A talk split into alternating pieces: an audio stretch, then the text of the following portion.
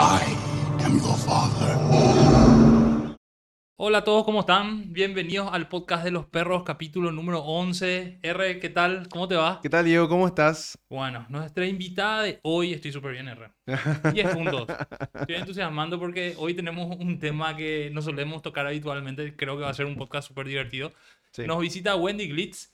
Ella es chef profesional. Eh, nosotros, bueno, yo aparte que le conozco a Wendy hace un tiempo, eh, con- conozco un poco de su trabajo a través de las redes sociales y justamente estábamos hablando de eso en la previa de- del- del podcast. Así mismo. Entonces, Wendy, bienvenida. Muchas gracias chicos, buenas tardes, noches, días, lo que toque. Hola, Eh, un gusto estar acá, gracias por invitarme y hoy vamos a hablar de algo que pega. Comida. La comida, Comida. exactamente. Bueno, yo lo que veo, Wendy, en tus redes es, además de, todos los platos que vos elaborás en distintos lugares, eh, tus emprendimientos, porque sé que sos emprendedora también en este, en este negocio, o sea, estás armando tu propio micronegocio, macronegocio, lo que sea. Eh, pero más profundamente, ¿cómo vos te, te presentarías, verdad? Bueno, voy a hacer formal mi presentación. Hola, mi nombre es Wendy Glitz.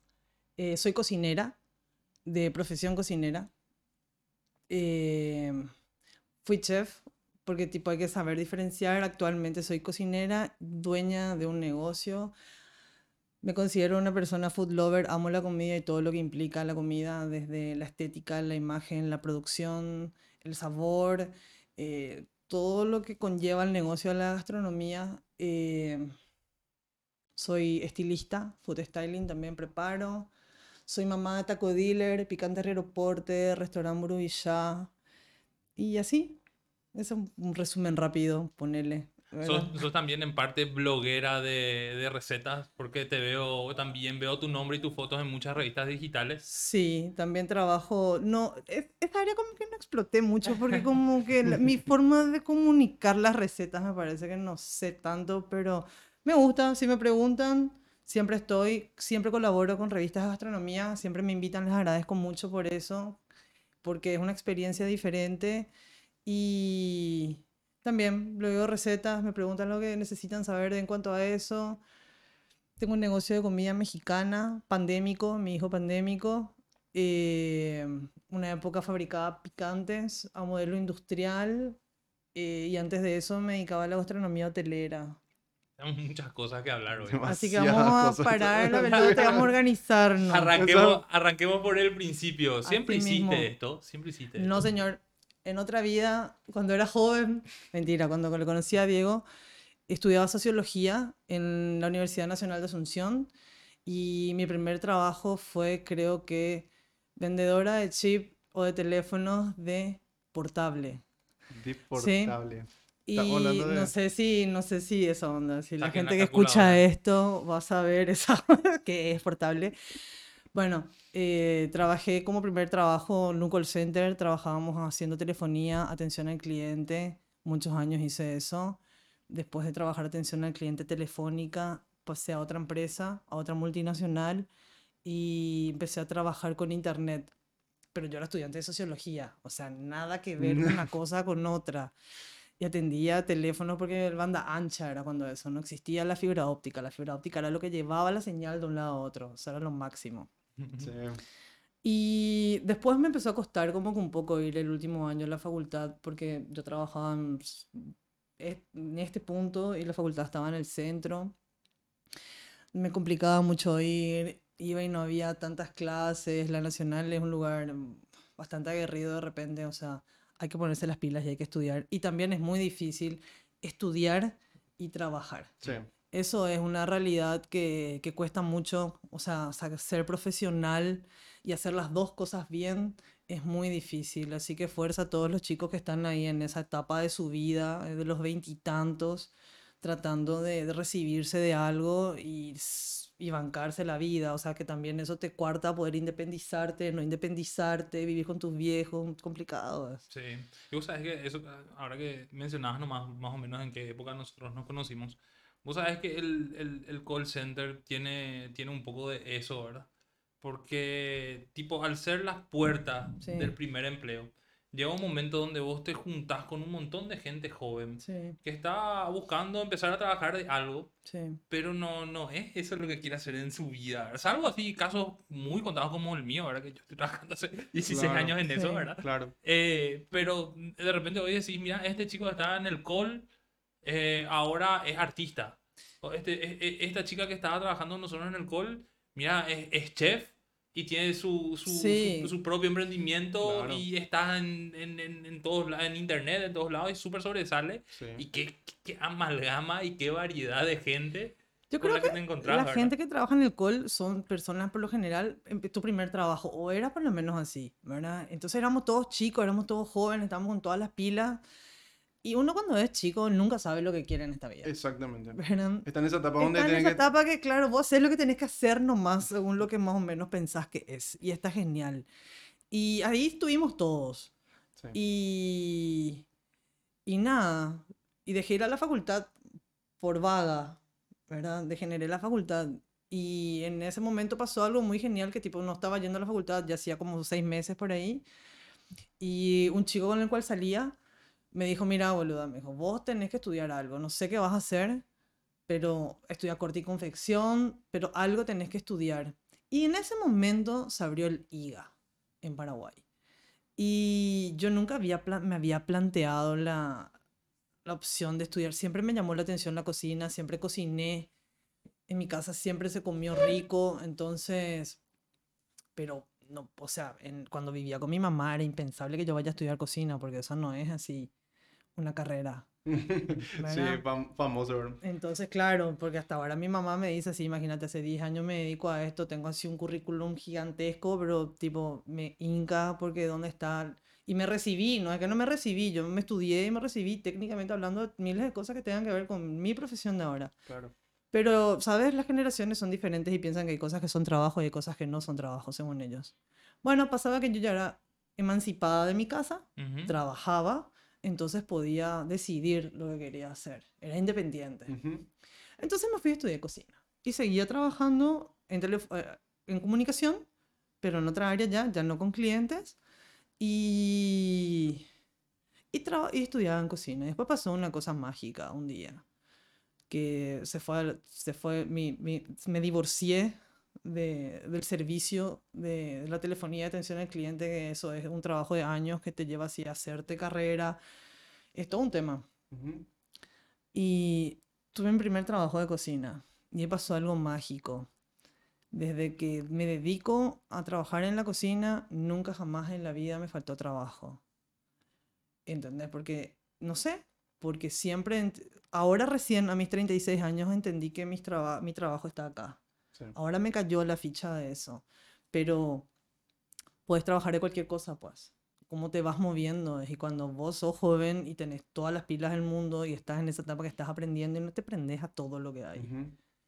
Y renuncié a eso y encima tenía que trabajar porque estamos hablando de que tenía que pagar mi casa y cosas así. Y, el, y el IGA, que cuesta lo mismo que estudiar en una universidad privada, no es una carrera barata en lo absoluto. No sé cómo es ahora, pero antes no era. Y también me ayudó muchísimo. La mamá cayó así un ángel de la guarda en mi vida en ese momento, porque soy una persona muy afortunada, que es la mamá de una amiga, la cual tuviera su cumpleaños más tarde. eh, y me dijo, mira, yo te voy a ayudar a pagar el 50% de tu... Te dio una media beca. Me dio una media beca. Guau. Porque el trabajo de esa señora le permitía a ella sacar una beca por su trabajo. Una cosa así medio extraña. Ajá. Entonces yo me iba todos los meses al trabajo de la tía y le decía, yo soy la hija de la señora Carolina Guzmán. Decía, sí, y la tía es así. Y entonces me daba mi media beca y me sustenté la carrera entera gracias a una media beca. Y, y le metí pata y me fui y estudié y qué sé yo, muy lindo todo. Es increíble cómo de repente, ¿qué te iba a decir? O sea, no, no, no sé si el universo, la, no sé qué, qué puede ser, pero siempre hay esas personas dentro ahí que en tu camino, cuando vos te vas por el camino que, que querés seguir, aparecen esas es. personas, esos ángeles que vos estás diciendo, ¿verdad? Tal cual. Yo, Sí. ah, y me pasó muchísimas veces a lo largo de mi vida, porque todos nos encontramos siempre en algún momento en una especie de encrucijada de qué voy a hacer con esta situación. Sí. Y por lo general tiene que ver con tu trabajo, tu profesión, tu pareja, tu plata. Son Las cosas, cosas que son ocurren. cosas importantes que le pasa a la gente en la vida real, Sí. ¿verdad? Entonces ahí es donde vos tenés que parar y decir, listo, ¿qué voy a hacer? Y, y es donde creo que uno ahí mide o va generando su temple como ser humano y como persona, el que se arriesga y el que no. Hay gente que, que yo no, no en absoluto juzgo a nadie, porque sé que todos somos diferentes y todos tenemos nuestra forma de racionalizar situaciones de diferente manera. Eh, pero bueno, qué sé yo, esta es mi historia y a mí me tocó así. Y doy gracias por eso todos los días o cada vez que puedo, o me acuerdo, o lo que sea. Sí, Wendy, y esa, viste que vos hablabas de esas cosas que pasan por tu cabeza en ese momento que tenés que tomar una decisión. Híjole, sí. Y el caso tuyo, ¿cuándo fue? ¿Cómo fue? Tuve muchísimas veces que tuve que tomar esa decisión, sinceramente, y siempre tuvieron que ver con mi carrera. Por suerte, siempre, no, no te voy a decir que siempre caigo bien parada, porque siempre trabajo para tener los resultados que quiero, Ujú. ¿verdad? Eh, y muchas veces no estoy tampoco segura de eso es lo que quiero. Ahora que, que y menos cuando era chiquita, ahora que soy una mujer, ya, ya sé a dónde me voy y qué quiero en la vida, más o menos, por lo menos, ya un norte hay. Pero cuando tenés 22 años, 23 años, olvídate, o sea, estás ahí probando a ver qué onda. Y no podía decir que no, no podía no estudiar cocina, o sea, no tenía la excusa de no tengo la plata, porque la mitad ya estaba becada. Y era lo que yo quería y listo, me voy. O sea, Y te salía también, me- supongo, ¿verdad? y O sea, obvio, y eh, también- había y un ahí poco no- de talento ahí y ahí, oculto. y porque le tenés que poner garra pues a todo lo que haces. Claro. Porque nada es fácil. Hacer nada es fácil. Armarte un estudio en tu casa no es fácil. Hay que No. tener huevo, como se dice en la Sí, cancha. así Perdón, pero sí. Sí. No, verdad, sí. Así mismo es. Y ah, con todas las personas que ustedes me imagino que hablan, que emprenden, que prueban, que hacen lo que tienen que hacer, la, me imagino que todos lo que tenemos en común, o ustedes van a sacar después esa conclusión, porque ustedes lo que hablan con nosotros, Sí. ¿qué tenemos en común nosotros? ¿verdad? Entre el que piensa que va a hacer y el que hace, el que tiene el impulso. Para mí que Sí. ese nomás el pequeño clic de hacer esto, ese es el diferencial, yo creo. Sí, e- ese, Sí. ese mismo es el Así, diferencial porque tipo, hay, hay gente que tiene el talento, Totalmente. sabe, quiere, investiga, totalmente. pero es dar ese primer paso y, y decir, bueno, y si no me sale, y no me sale, pero me, me voy, me Claro, juego. tal cual, para, para mí es así, de cara al sol, Ujú. siempre. Y también me he pegado, pero fuertísimo, ¿verdad? Pero listo, de ahí se aprende, no sé que no pasó nada, yo no me caí, yo no fui. Eh, ¿Quién nadie, me vio. Tal cual, tal Tipo cual. cuando Del- chocas con el blindex. Eso, Exactamente. así. O te caes, cabure por ahí, ¿verdad? Así. No pasa Te nada. limpia y te vas. Sí, Sí, Te ya. sacudí un, un chiquitito y te pero Y y te, te sí. deja aprendizaje, ¿verdad? Sí. Che, Wendy, y en el, en el tema de la parte académica de estudiar para chef, Sí. o sea, que que vos te vas y qué, qué, qué tenés en el eh, abanico de posibilidades. Viste que en las otras carreras, no sé, vos estudias marketing, o estudias diseño, o estudias comunicación. Bueno, ¿cómo va la mano? Así funciona técnicamente hablando las escuelas de cocina en su mayoría, hasta donde sea. A lo mejor me pierdo algunos detalles técnicos, pero esta es así en gran, rápidamente, es así la onda. La mayoría tiene más o menos el mismo programa y te ofrecen una tecnicatura, no es una, una licenciatura. Vos te recibís de técnico superior en gastronomía y alta cocina, porque nuestro oficio, nuestra, nuestra profesión es técnica, porque hacemos cosas con las manos y también, obviamente, vos aprendés cosas sobre historia, o sea, y eso es lo que hace la escuela de cocina, te explica del por qué vienen tantas, de tal lugares tantas cosas, te explica cómo funciona la química del alimento, porque esto es alquimia Así mismo. te explican, te hacen un, un pantallazo rápido de cómo administrar una cocina financieramente hablando. Eh, te, no sé, te dan clases de francés, te dan clases rápidas de protocolo, es así un bim, bim, bim, bim, bim, ¿verdad? Y, y ya estás. Ahora, eso es muy lindo, pero yo creo que para ser cocinero uno tiene que trabajar en una cocina. Claro. Mm. Sí, porque esto es una cuestión de práctica y de hacer y de hacer y de hacer y de hacer y de hacer hasta que sepas hacer de memoria. Te vas a cortar, te vas a quemar, va a ser horrible, pero al pollo número, a la bolsa de pollo número 5 ya vas a saber deshuesar sin cortarte. Ujú. ¿verdad? Entonces es una cuestión de práctica. Entonces es muy importante que la gente que estudia cocina sepa que tiene que trabajar en una cocina. La diferencia del que estudia al tipo que es un cocinero empírico porque toda su vida trabajó en una cocina, que es muy respetable también, en teoría es que nosotros los que venimos de una escuela manejamos normas de seguridad e higiene, por ejemplo. Exacto. Bromatología, que eso es algo que tienen que tatuarse todos en la cabeza. Y, y tenemos esta clase de conocimientos más técnicos. Debería de saber el cocinero que sale de una escuela de cocina tener una noción más amplia de por qué pasa esto con una masa. También Sí. te enseñan panadería, pastelería y después vos ahí tomás lo que te gusta y decís, me voy a especializar en esto y te vas, ¿verdad? Eh, ahora, después la Universidad Nacional de Asunción lo que tiene es una licenciatura en turismo, Sí. Sí. que es allá en... en FI1. Creo, la- que, creo que FI1 o es. Creo que es algo así, ¿verdad? Sí. algo así. Ellos son los que tienen una licenciatura, la Politécnica. Sí, sí. Politécnica, sí. Y, y ahí lo que podés hacer es, creo que son cuatro años y el último año es una especialización. Ujú. Ujú. Y ahí vos te podés, con énfasis en gastronomía. Ah, ¿Entendés? Y ahí tenés también clases de cocina, porque la hotelería es un mundo aparte. Y cómo se maneja la cocina de un hotel también es así, otro pedo, como se dice. claro. Y porque yo, por ejemplo, una época quise estudiar, quise hacer como, atender, quería hacer didáctica, Ujú. ¿sí? Porque en todo este tiempo me tocó muchísimo enseñar y porque trabajé en cocinas muy grandes y fui creciendo y tuve y enseñé muchísimas cosas a muchos a muchas personas que se hicieron cocineros por el camino o que entraron y tuve esa suerte de ser jefe y ser líder de grupos de gente entonces vos tenés que hacer que la gente crezca contigo. Claro. Entonces después dije, sí, no, yo quiero estudiar algo porque quería estudiar otra cosa. Y ahí empecé a investigar y me di cuenta que mi título no funcionaba para hacer una mas- un masterado en, no sé, lo que sea, o hacer didáctica universitaria para Ujú. poder enseñar, porque dije, listo, voy a enseñarle bien a los chicos en una escuela de cocina cómo funciona la cocina real. Porque uno a veces sale con una interpretación mágica de cómo es la cocina y no es así como ellos piensan muchas veces. Y ese choque con la realidad, ahí sobrevive el más fuerte nomás, porque esto no es tampoco una carrera, es muy romántico, claro. pero no es fácil.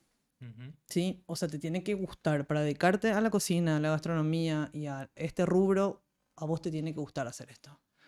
O sea, No hay otra. en- en- entre el, el- el título que vos recibiste y avanzar con una de los, mas- de los masterados especializ- especializaciones pude. había un agujero. No pude. O sea, tenía que entrar a la FIUNA, tenía que hacer cuatro años de hotelería, recibirme, no sé qué, y ahí podía estudiar otra cosa. Ajá. ¿Entendés? Entonces me jodí. No podía tener un título así de, ese, de esa laya. Pero tampoco eso no es señal de que no podés estudiar nada. Entonces lo que hice, porque mi título sí me servía para estudiar en otra escuela de cocina, pero un poco más seria, no sé si es la palabra, a lo mejor más estructurada y más, más asentada. Y tuve la suerte de ir a Lima, Perú, y me inscribí a un curso especializado para extranjeros que te explicaban que era un curso de cocina peruana en el Cordon Bleu de Lima, Perú. El Cordon Bleu es como la primera escuela de cocina así de estructura que viene de Francia, que son los titulados que son así los padres de la cocina clásica y de la técnica. Sí. Y tienen sucursal creo que en Perú y en Brasil, si no me equivoco. Creo que en Argentina tampoco tienen. Sí, los peruanos, por supuesto, que tienen una de las mejores Eh, no, eso- cocinas de eso- eso- Sudamérica, eso ¿verdad? O sea, decir, ¿verdad? no es Pero cualquier lugar Perú. Perú es, Claro. creo que, uno de los lugares más icónicos en la parte de comida de, de todo Pero también porque los tipos se supieron organizar y se vendieron bien. O sea, Perú cocina muy rico, eh, tiene una cocina bastante amplia, tiene la de la costa, la de la sierra y la de la Sí. selva, porque está partido como que en tres, su gastronomía es diferente, pero como ahí aprendí también eso, que cómo gestionan ellos la cocina. Gastón Acurio empezó este movimiento y eso fue lo que hizo así un volanteo para que Perú, la marca país de Perú, esté asociada a la gastronomía. Y Mm. esto es un trabajo desde el chef más picho hasta la señora de los comedores. Es un trabajo que implica a la gente que planta, a los importadores. O sea, es un trabajo Eso en te- equipo. Eso es. te iba a decir. Es tipo un pacto social, Vamos a ser ¿verdad? sinceros, la marca país implica varias cosas. Pero vamos a ser sinceros, históricamente Perú también tiene esta especialización en la parte de agricultura y todo eso que viene también desde la época de los mayas, cómo ellos plantaban sus cuestiones, Los en incas. dónde- Los los incas, no, incas. perdón, los incas, cómo hacían para plantar y No, no, no- no- impacta también la tierra un poquitito también en todo ese, en ese tema de, O sea, de los sabores de su propia, de su propia. Tipo esa cultura milenaria tan autóctona, ¿verdad? Mira, yo creo lo siguiente en cuanto al- a, a la mezcla que tuvimos nosotros. Porque, listo, me fui a, a Perú y curtí comida peruana. Viajé también, una, pero eso me fui así más de tour de, de, de Gordy, de Morphy y a estudiar, que, a estudiar a una escuela. Estuve en Bolivia, estuve en Perú, estuve en México, que son así lugares súper diferentes a los al nuestro, pero muy igual a la vez, ¿verdad? Ujú. Entonces, esta es mi versión de las cosas, ¿verdad? Sí, súper. Entonces, lo que caso es lo siguiente, en cuanto a cómo, porque hay cosas que tenemos en, en común todos, desde ahí abajo, te estoy hablando de Argentina, eh, Chile, nosotros, los brasileros una parte, la costa del Atlántico es otra cosa, eh, ah, y se va y se sube. ¿Qué es lo que tenemos en común? Tenemos en común el maíz. Somos hijos del maíz, todos nosotros.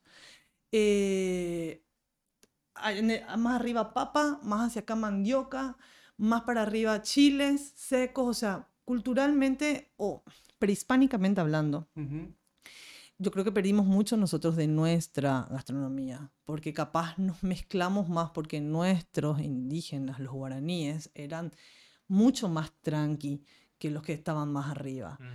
Eh, los incas, los mayas, Tranqui los sentido, aztecas, Entonces- sí, ellos tenían así pirámides, hablaban con los extraterrestres, no sé, sacrificaban gente, oro, ellos te daban otra onda, eran. Los Sí. nuestros, nosotros somos hijos Sí. de la tierra sin mal, que caminábamos tranquis, nos movíamos con las estaciones. Bueno, Paraguay tiene una cosa que es genial, que muy pocos países tienen, que vos levantás tu mano y arrancás comida.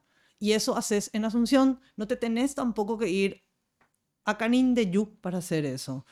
Y cuando uno sale de su caja, nomás empieza a ver esas cosas y a apreciar eso. Así que gasten su dinero en viajar. Tip número uno, ¿verdad? Eh, entonces, yo creo que como nosotros éramos como que más tranquis, dentro todavía una que otra etnia por ahí que le puso un poco más de guerra, más de pero el resto, chill. Así Vinieron estos señores y se mezclaron con nosotros. ¿Por qué te pensás que los argentinos, su comida típica es toda influencia italiana, judía, española?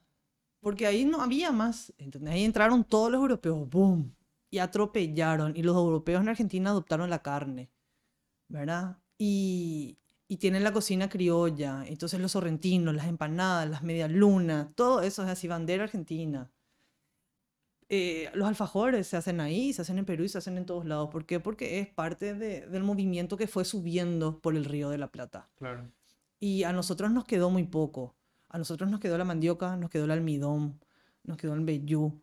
Y después fuimos como que moviéndonos mucho. Hay gente que trabaja y puede hablar mucho mejor de este tema, eh, que estudia más así antropológicamente hablando. No puedo creer que no me estoy acordando el nombre en este momento. Me compré un libro de antropología culinaria de Margarita Miró, que es genial.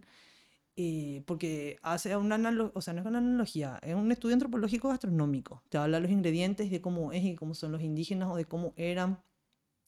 Entonces, y está Fidel, no me acuerdo el apellido del señor, por Dios. Hay un chef cuyo nombre es Fidel, que era dueño de un restaurante que se llamaba Camambú.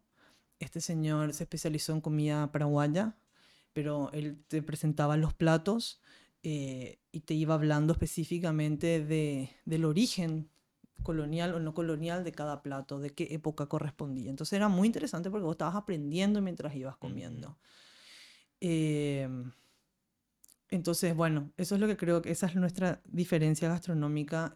Y hay gente en este momento, quiero hacer esta acotación, que está tratando de trabajar con esos ingredientes de antes. Hace un buen rato hay un movimiento de cocineros y de investigadores y de amantes de la cocina que en serio así a duras penas y de a poquito y con amor están trabajando con ingredientes autóctonos nuestros y tratando de rescatar la gastronomía paraguaya desde otro punto de vista, fuera de la sopa del chipaguazú, Ujú. ¿verdad? Eh, también el libro Margarita, eh, perdón, de Graciela Martínez es así un librazo de cocina paraguaya que tiene una edición genial con unas fotos hermosas que hicieron los chicos de, de la gente a la carta, Cristian Ken, Anexo, que hay gente que se mueve por este, por este mundo.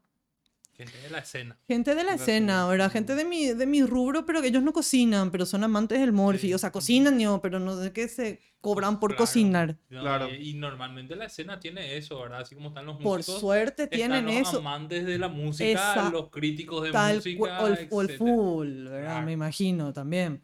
Por suerte existen estos tipos, la verdad. Porque nosotros estamos como muy ensimismados ahí en el despelote que nos cuesta levantar la cabeza, mirar qué es lo que está pasando. Hay una señorita que se llama Sophie Pacuri. No, Sophie Pacu- Pacuri se llama su restaurante. Sophie se llama la chef, doña propietaria de este restaurante. Sí.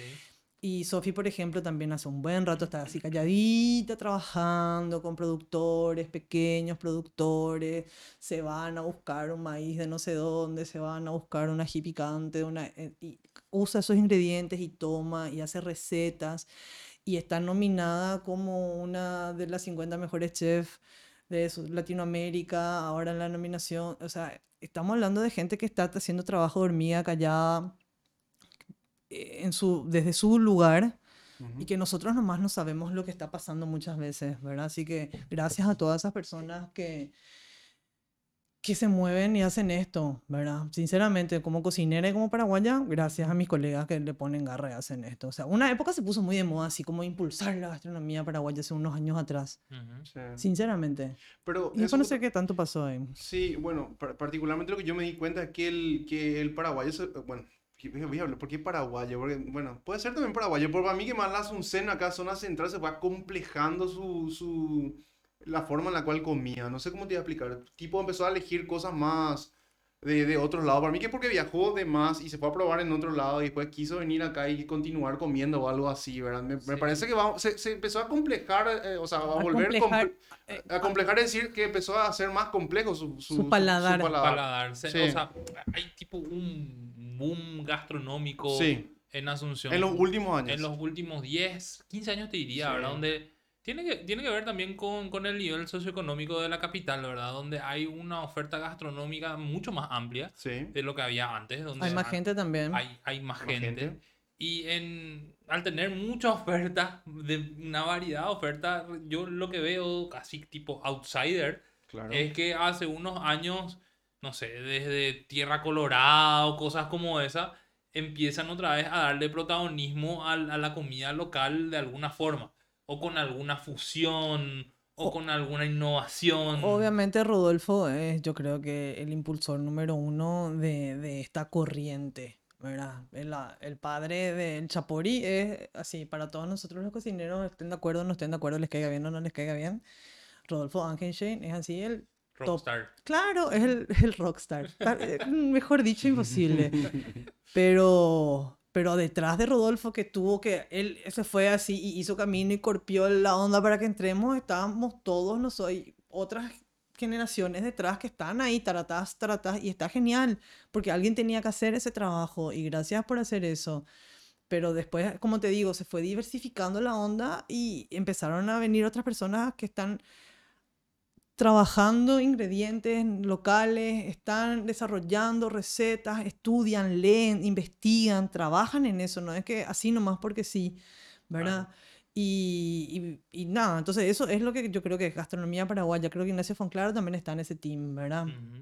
Eh, que también es el padre de la masa. Eso también, por ejemplo, yo creo que, que aprendí después ya de un tiempo, que tipo, está bien que haya gente, nosotros somos muy egos los cocineros, sinceramente, esto es Sí, te- una si no tenés eso luego, y ¿verdad? claro, Sí. o sea, es tipo un artista, boludo. Nos o sea, las medimos. No, no, un no. chiqui, ¿verdad? No, no podés porque está, es, es un artista. Es un artista. Es el tipo el tatuador, tipo el músico, si no tenés algo de ego y algo, algo así de rockstar, No, no, va a poder no, ser no, amigo de no, esta relación así no, con la cocina, si no, eso- sí. Agarrar nomás tus cosas. Pero bueno, eh, a la pucha. Entonces, me, me colgué. No, y bueno, vos, y vos, vos sos parte de este, de este movimiento culinario. Ahí está, el ego. Entendí que hay gente súper mega copada, que hace cosas increíbles, que, y entendí que es más fácil, no es más fácil, es más divertido y es más instructivo para uno mismo tomar o aprender cosas de la gente, porque yo no puedo hacer todo, yo no sé hacer todo. Capaz si me pongo las pilas y me pongo y hago todos los días, obviamente voy a hacer. ¿Cómo no? pero son muy pocos los cocineros, por ejemplo, que son cocineros, panaderos, pasteleros. Y las tres cosas van a ser bien. Es una Ah, locura. claro. Tipo, tenés que tener tu expertise. Claro. Tenés que tener así tu, tu especialidad. Bueno, yo tengo amigos, conozco en realidad dos o tres personas que son cocineros, panaderos, pasteleros. Eh, Y el otro día estaba hablando de esto con uno de ellos y me dice, sí, Gori, pero lo que pasa es que esto es la locura, porque obviamente todo querés hacer al 110% y la cocina no es igual a la pastelería, porque la pastelería es medida a paso y no sé qué, y tiene todo, o- es otra cosa. Y la panadería también, la masa tiene su tiempo, tiene su estado, tiene su... O sea, todo es diferente, no son cosas iguales. y no todos pueden ser Messi. No, sí. Y no, boludo, obviamente, el Messi de la cocina, me No. encanta el Messi de la Sí. cocina. Y... Pero bueno, entonces está genial que existan estas personas que saben mucho de esto. Yo, y me encanta que muchos de ellos sean mis amigos o mis colegas, a los cuales yo le llamo, che, ¿me puedes preparar pan de muertos para el martes? Y porque esa soy yo, la que, la que tiene estos socios geniales y te dicen, sí, no, se puede hacer, no se puede hacer, o cuando tengo una consulta técnica sobre algo, le no tengo problema y le llamo y le digo, che, ¿cómo vos decís que podemos hacer esto de esta forma? ¿Por qué pasa esto así? Entonces, porque es algo que puedo, prefiero consultar y me decir, mira, bueno, yo creo que vos tenés que hacer esto así, tirarle esto acá, tirarle esto un poquitito allá, un poquitito acá, bim, bam, boom, va a explotar y te va a pasar esto. Listo, entonces en base a eso yo voy a hacer mi experimento. Eh, y bueno, pero eso creo también que lo aprendí más o menos ahora, nomás también de grande, a no competir, a, a competir, pero no competir. Porque también yo sé quién soy y lo que yo hago y lo que me gusta hacer. Y ya no me pongo en papel de hacer lo que no me gusta. Ah, claro. ¿sí? Claro. Ya Sí. hice también eso, obviamente. Ya hice eso. Pero ya no quiero hacer más. ¿Y y vo- vos crees que, vis- viste, vos decías, bueno, y le llamo a alguien y me ayuda, o algo en lo que quizás yo no soy la experta y me ayuda? ¿Vo- ¿Vos, vos pensás que eso tiene que ver un poco con tu forma de ser, tu personalidad? A lo mejor que vos sos muy extrovertida, o vos considerás que la escena de la cocina, de los cocineros, de los chefs paraguayos, es una escena amigable. O sea, ¿cómo la describirías así, sinceramente? Eso es interesante lo que pregunta Diego, porque siempre vemos, no, bueno, en la película por lo menos vemos que, el- que, el- que los cocineros así se odian entre ellos, ¿verdad? O sea, Batalla así de comidas, así. batalla ah, entre el otro, el Sí. chef de este restaurante contra el otro, así, no, Sí, sí, yo sí, soy sí, el- sí. lo máximo. Hay un eh. poquito de eso siempre, pero es por, en todas las profesiones me parece que hay eso. O sea, todos los fotógrafos también tienen esa onda, las productoras también tienen eso, o sea, los músicos también tienen eso, por favor. Eh, pero, qué sé yo, no sé. Mira, boludo, si vas a trabajar Navidad, Año Nuevo, Día de la Madre, Día del Padre, tu cumpleaños, mi cumpleaños, eh, qué sé- no sé, que pegue por lo menos. Sí, porque vas a trabajar muchas horas, vas a trabajar parado, vas a apestar, eh, no sé, vas a estar más tiempo en la cocina con la gente que está contigo en la cocina que en tu casa, con tu familia. eh, no vas a comer bien, no vas a tener horario muchísimas veces, eh, te van a gritar mucho. O sea, todo esto tiene. Entonces, elegí nomás vos qué y con quién te querés juntar. Claro. ¿verdad? Claro. Eso es, en la vida uno tiene que ser así. Así mismo. Elegir qué tomar y qué no tomar, Claro. ¿entendés? Y si alguien me chupa la energía o es mala onda conmigo o no quiere colaborar conmigo, listo. Contigo no, yo soy así. Entonces, si, si veo a alguien que, que no se prende a la propuesta, no me sirve nomás también, ¿sabes? Que no me quiero nomás juntar contigo. Y ya está, ya. ¿Qué es lo que voy a hacer? O sea, tampoco... no, ¿Qué? O sea, yo sé, tampoco todo el mundo son mis amigos y esto da re gusto y esto, olvídate. Duro, eh, dura es la calle y duro es si sos mujer, más duro todavía es. Ujú. Y igual, o sea, con todo y eso, puedo decir que sí tengo amigos que trabajan de este rubro, a los que respeto y admiro, Ujú. ¿verdad? Capaz no sean mis amigos que nos vamos a sentar a tomar una birra todos los días, nos vamos a llamar a preguntar cómo estamos, Espera, un colega. pero tengo colegas a que, y les digo, te respeto y te admiro, Claro. ¿entendés? Y no por chuparle las medias Claro. sino porque así funciona, ¿entendés? Y el respeto es una cosa que uno tiene que, yo creo que las cosas se espejan, ¿verdad? Y yo también creo que a mí, la gente que trabaja conmigo sabe quién yo soy y me respeta, eh, por- porque armé toda mi carrera laboral para generar ese espejo. Entonces trato de juntarme con gente que haga lo mismo que yo o mantenga esa esencia. Yo no, no, no tengo amigos o trato de no juntarme con gente cagadora. Ujú. Porque no quiero que me caguen y a mí no me gusta cagarle a nadie. Claro. Y también existe esto en este rubro porque acá hay plata metida en el medio. Claro. Entonces, sí es difícil, como todos los rubros, pero uno sabe con quién juntarse y con quién no. Y uno, yo al menos siempre estuve así, mi camino y es mi camino, y allá voy. Y no, no paro a mirar qué está haciendo el del costado, porque si me voy a estar comparando todo el tiempo con todo el mundo, no voy a ser yo mi esencia voy a querer ser la copia de otro y me han copiado miles de veces, miles de cosas y digo, bueno, debo hacer las cosas bien. Trato de no tomarlo personal, no enojarme en ese sentido de están haciendo lo mismo que yo, ¿verdad? Porque pucha, si no me ha pasado también, pero nadie pues inventó nada, fuera de Ferradrián nadie inventó más nada nuevo Claro. acá. ¿Entendés? Entonces todos hacemos lo mismo de diferentes formas nomás. Así mismo. Che, Wendy, vos sos palabra autorizada en esto, pero vos sos parte del movimiento. ¿verdad? Espero Ahora- que sí. De, hecho que sí, sos parte, ¿verdad? Ahora, ahora bien, remontándonos al- a, la historia. A vos una persona te ofreció trabajo al salir del IA, al terminar el IA, y ahí vos tomaste la decisión. Yo antes de, antes de terminar el liga ya estaba trabajando en una cocina. y ahí vos tomaste la decisión de dejo esto No, yo y me dedico a esto, o, o cuándo fue que, que se Que me dedicaba a la separaron cocina. los caminos. primero estudié cocina y seguía trabajando en otra cosa. Ujú. Seguía haciendo billing en la empresa de telefonía. Yo me encargaba de ver que a vos te cobren lo que te tenían que cobrar cada vez que hacías un giro, transferencia, llamada, lo que sea. Yo era la que hacía eso. Y tuve un impasse en mi trabajo y me quedé sin trabajo, pero yo ya estaba estudiando cocina. Y en ese lapso de tiempo que me quedé sin trabajo, me surgió, me dice una amiga, que es Carla Caballero, doña Mealonas Calentitas, que era mi compañera del IGA, me dice, Gordy, un amigo está abriendo un bar en Carmelitas, no sé qué. Yo era una chiquilina que tenía así nada de experiencia en ni- en game cocina. Mi primer trabajo de cocina. Y quiere no sé qué, pero era hacer papas fritas, milanesitas, pizzas, qué sé yo, pica. cosas, cosas de bar. Chucherías de bar, ¿verdad? Chuchería. de un bar así chiquito. Y bueno, de ojo, ¿verdad? Y me fui yo ahí a armarle la cocina al señor. Y fue divertido, tres meses por ahí. Y en eso, no sé cómo, aparece en mi vida y me dicen, che, Wem, eh, el Sheraton, en aquel momento, que era así el hotel más picho, más grande, se hacían todos los eventos y qué sé yo, cadena, la primera, contrata personal extra para eventos. Ellos tenían un staff de X cantidad de personas y obviamente hacían miles de eventos, miles, entonces contrataban gente que les pele, les corte, que haga todo ese trabajo espantoso que los otros ya no le alcanzaba el tiempo de hacer. Y entonces empecé a ir a trabajar al Sheraton.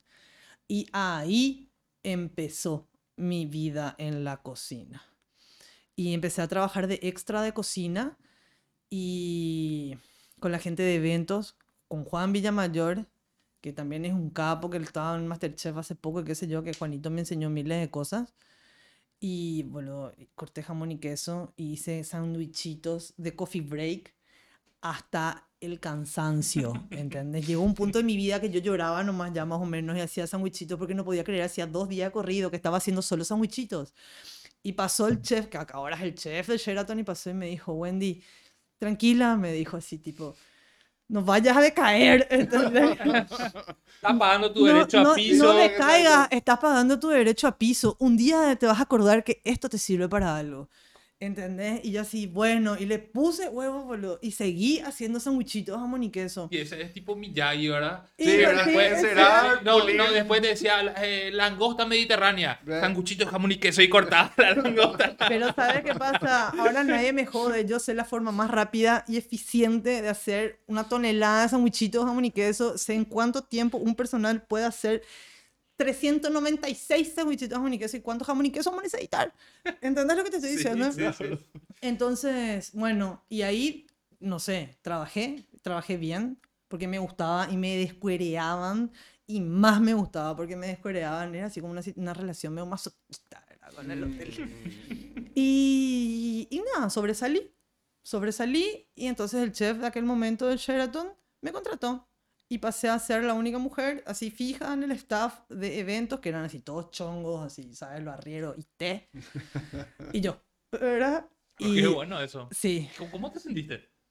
La verdad que muy bien. Mis, mis compañeros me, me, me, me trataban muy bien. Ujú. Era así, o sea, era una relación amistosa, amigable, me respetaban, eh, me apuraban. O yo al final, después, como todos eran varones y somos diferentes los varones a las mujeres, entonces como que les complementaba las cosas que a ellos de repente se les escapaba, yo creo. Entonces le era útil a los muchachos.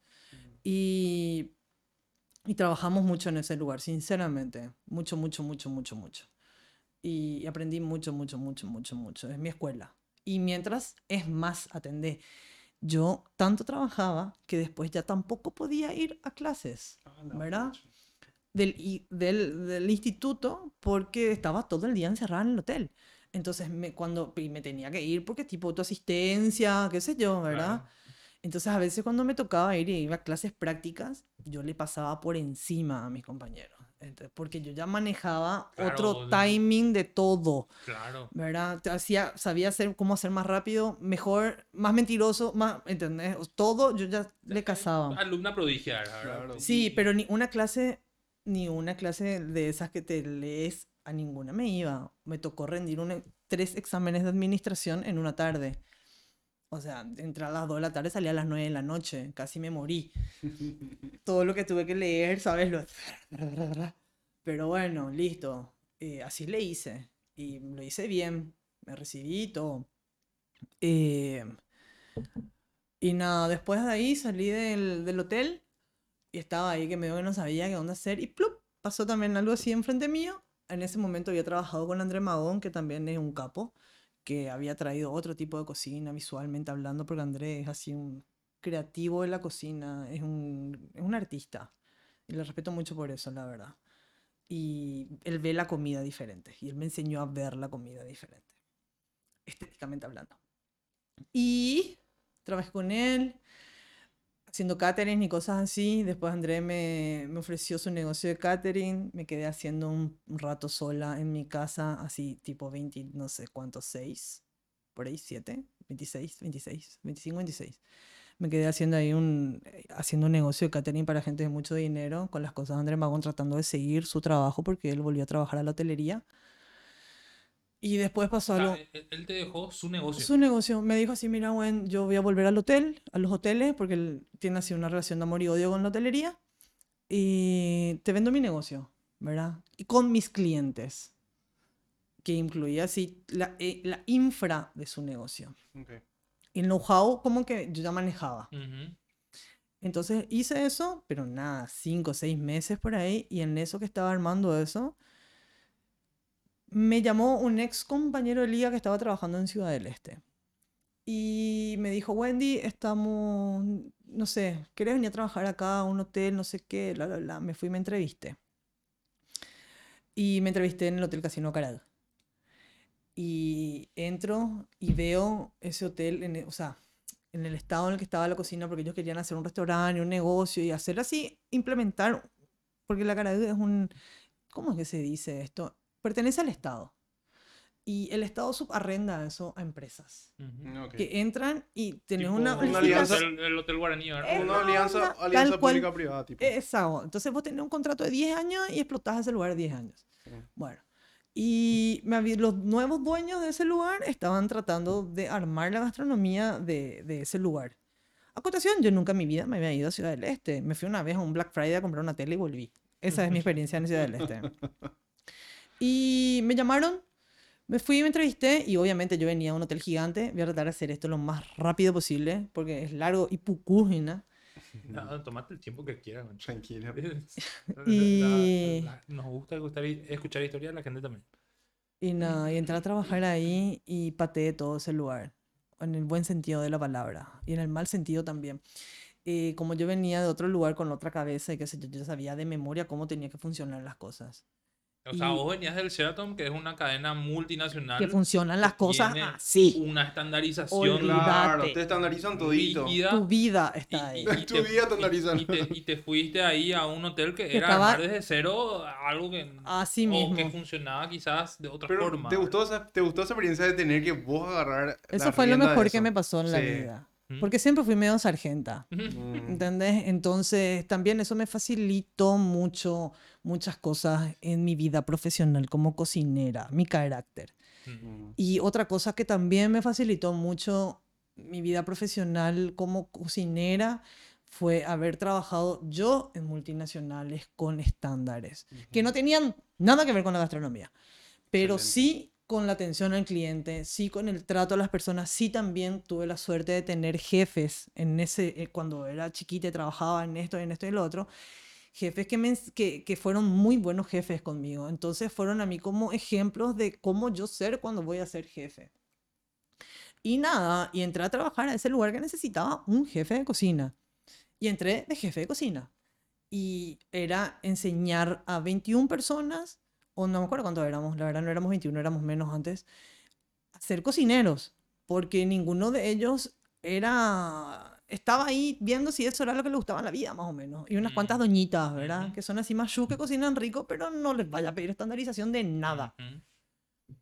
Y nosotros estábamos hablando de un trabajo serio. Entonces fue todo un pedo, la verdad. Y ahí empecé a desarrollar otra parte de mi vida como profesional. Ahí aprendí a ser jefe de cocina y a manejar la estructura. A gerenciar una cocina.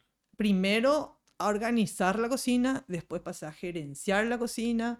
También ese lugar es genial como, como, como empresa privada, que tipo la onda es, obviamente te contratan a vos, te dejan hacer tu trabajo. Entonces te ponen Eso un... está bueno, bro. Yo te iba a preguntar, porque vos me decías, bueno, revolucioné todo, pero si vos revolucionas todo, tenés que tener alguien que te dé la espalda y te dé, mira, Ah, mira, anda, arreglame este. obviamente me fui y les dije, o sea, había cosas también ahí que, y de infraestructura que tuvimos que cambiar, poner en forma más moderna, o sea, porque es una de cal y una arena, yo no le puedo exigir a los cocineros no sé qué, si no les doy el espacio físico o las cosas que necesitan para hacer el trabajo de cierta forma.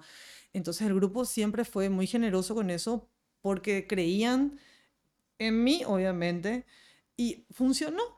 Funcionó tan bien que explotó y funcionó tan bien que hice que funcionara eso como relojito. Y funcionó tan bien que dejé, o sea, tuvimos menos pérdida, porque acuérdate que estamos hablando de comida, y la comida es dinero. Desde que entra en forma de huevo, es dinero. Y se convierte en otras cosas que también es dinero. Entonces vos tenés que cuidar la mercadería y saber cómo gestionar eso en, una, en, en un, en un tráfico constante y grande como es un hotel, porque el hotel tiene el desayuno, son los servicios, ¿verdad? El evento, que son casamiento, un coffee break, no sé qué, todo lo que vende el hotel en sus espacios de salones. Y encima este hotel tenía, tiene un casino que funciona a las 24 horas. Y ese casino tiene un snack bar, que es un bar, que eso funciona todo el día.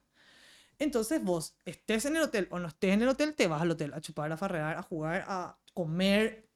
Entonces son varios, varios frentes de, de De batalla. Totalmente. ¿Entendés? Donde tenés que tener todos tus equipos armados y organizados para cubrir y suplir todas las cosas. Entonces es un trabajo de mucha organización y, y manejo de personal, porque los cocineros somos así personas bastante sensibles, complicadas, o sea, tiene su forma. ¿Cómo hiciste para cuando, cómo, cómo había tantas frente de batalla? O sea, eh, ¿cómo hiciste? ¿Estandarizaste ciertas cosas? Trabajé- ¿Cierto tipo de comida para ciertos lugares? Primero trabajé desde la apertura, que eran las 5 de la mañana, hasta las 12 de la noche, que era el cierre del restaurante, y le dejaba 4 o 5 horas solo al snack, ¿entendés? O sea, ellos eran los cocinaban, pues yo era la que estaba encima de ellos todo el día. Trabajé mucho, muchas horas, mucho, muchas horas, mucho tiempo. Y era todo el tiempo haciendo con ellos, con los chicos de la cocina, y todo el tiempo también mostrándoles la forma correcta de hacer las cosas. Y después es hacer un seguimiento de, hey, hace así, hey, hace así, así, así, así, hasta boludo, que le entre la idea en la cabeza y ya sea nomás ya operativo todos los días trabajar bien, ¿verdad? Y bueno, listo, funcionó. Boom, pulgares arriba. Día, anda. Sí, y Wendy, que, que en, el, en el hotel, ¿qué vos recibiste y qué entregaste? Recibí muchísimo y aprendí muchísimo. O sea, entregué, la verdad que entregué muchísima fuerza, energía mía, puse ahí. Eh, pero recibí también mucho reconocimiento y mucha satisfacción. Conocí gente genial, mis los cocineros que trabajaron conmigo, porque después otra vez Wendy se amplió al grupo. Funcionó tan bien que me llevé, o sea, contraté profesionales de Asunción que sean mis segundos de cocina o mi subchef, porque después a mí me sacaron de ahí y me llevaron a otras operaciones. Y estas personas que yo puse en esos lugares estaban así, o sea, llegué a trabajar al punto de hacer así una telepatía, que yo estaba segura de que el Rodrigo Fatrala, Chanchi, iba a hacer las cosas como... Él sabía a lo que está, a lo que nos dedicábamos. Venía le- así del Le mismo. entrenaste muy bien a tu gente. Ya venía ya, obvio, y, y- y traje un segundo oficial que también era así, igual que yo, bajo el rigor de la ley, ¿entendés? Otro tipo de cocinero, chanchi, un poco más técnico que yo, pero sí, es genial, le damos, le admiro, es mi amigo. Y bueno, y me fui a otra operación. Y abrí otra operación, y abrí otra operación, y abrí otra operación, y en un momento, boludo, yo vivía en Ciudad del Este, en Encarnación y en Asunción, tenía, no sé, 62, 72 cocineros esparcidos en tres cocinas y sabía todo lo que estaba pasando en todos lados. Entonces estaba una Navidad haciendo bolitas de coco con la pastelera, así con mi teléfono acá, y hablándole a los chicos de Ciudad del Este de cómo iban a montar el menú, el buffet de Navidad, y yo haciendo el buffet en otro lado. O sea, un estado de cafeína ¿Cómo- cómo- al cómo- palo, es lo que te estoy diciendo. grande. ¿Cómo, es el, el- el management de, de- de toda esa gente? Y a- antes de responderme, no sé, quiero, quiero- hacer una, una pequeña pausa. ¿Querés más café? No, estoy bien, estoy bien. estoy bien. Bien. Sí, estoy bien, estoy Sí. Muy rico café, gracias. Bueno, ¿cómo, es administrar ese, esa cantidad de gente? ¿Qué, qué, qué eran los problemas que encontrabas? ¿verdad? ¿Cuáles eran los problemas que encontrabas? Y los problemas con la cocina por lo general son los mismos más o menos que trabajar en un call center. Los chicos no vienen, vienen medio en pedo a veces, eh, ¿entendés? Tienen sus dramas personales también. O sea, es lo mismo que tra- trabajar con gente, es la misma cosa en todos O lados. sea, que trabajar con gente tiene la misma problemática transversalmente en todos lados. Yo creo Y- que sí. Y eso está bueno, ¿verdad? Porque eh, no es algo que normalmente exploramos, ¿verdad? O Yo sea, creo no, que sí, eh, no para sé si se debe dar con astronautas de la NASA que se vayan en pedo y eso debe No, ser no creo. el nivel también de, de especialización, pero... Pero para mí que se vuelven locos ahí arriba y así tipo, Sí. eh, tierra, tenemos un problema, acá Juan está fritando, está infumable, su señora no la tiene el teléfono, por favor, alguien que nos dé una mano. Yo creo que es así mismo, porque tipo al final no somos todas personas que tenemos cosas y cuesta demasiado dejar los problemas afuera. Y Mm. es demasiado, es muy necesario, yo creo, aprender a dejar los problemas afuera. Y más todavía cuando vos trabajas en una cocina. ¿Por qué? Porque a mí también me pasó que una vez me pasó y me acuerdo y ese día dije, nunca más me va a pasar esto, que llevé un problema mío personal a la cocina y mi dedo salió, ¿entendés? Tuviste un accidente. Porque tuve un accidente, entonces, eh, porque yo estaba concentrada en otra cosa que no era en lo que tenía que estar concentrada. Y fue un accidente que, boludo, por suerte está acá y funciona. Pero ahí dije así, qué boludo, o sea, imagínate exponerme hasta ese punto. Y ahí estamos hablando de que vos estás con cosas que se cortan, con cosas pesadas, con cosas que explotan, con cosas que se queman, con, o sea, perjudicial puede ser también, te puedes resbalar, te puedes caer, te puedes golpear, te puedes Sí. lastimar la espalda levantando cajas, es trabajo duro, a Y ese fue la nivel. responsabilidad de meter esa, ese, ese químico En la boca, en la boca de, de, otra alguien, persona. claro, o sea, imagínate, sin entrar a ese, A a ese ese viaje, ¿verdad? Totalmente. Estamos hablando de la operativa, de cómo funciona la vida real cuando ustedes comen una hamburguesa. ¿entendés? Todo esto que les cuento pasa. Y, y nada, entonces es un trabajo de todo el día, sinceramente. El, el, el que tuve al menos un trabajo de todo el día, pero funcionó y aprendí muchísimo porque exploté yo mm, profesionalmente hablando, o sea, a otro nivel, yo creo, ¿verdad? Y también el, el- yo me encargaba de trabajar primero sola, pero después ya era con los subchefs. Listo, vamos a hacer la carta a tal lugar, que esto te- ahora empezamos otra parte, pum, la parte creativa de la cuestión. ¿Qué es, cuál es, el- qué es lo que vas a presentar como propuesta gastronómica de tu lugar? Yo creo mucho en la comida que tiene que tener un concepto. El lugar que estás haciendo tiene que ir con un concepto y eso tiene que acompañar a la comida y a todo el resto. Entonces, como que también soy muy detallista con eso. Y y nada, y trabajamos bien y ahí generamos, creamos el Burubillá de Ciudad del Este, que después fue en Burubillá de Encarnación también, que es mi primer hijo. Y, y fue genial. La otra vez me invitaron a cocinar porque hicieron así una cena de conmemoración y fue hermoso entrar a mi cocina de vuelta.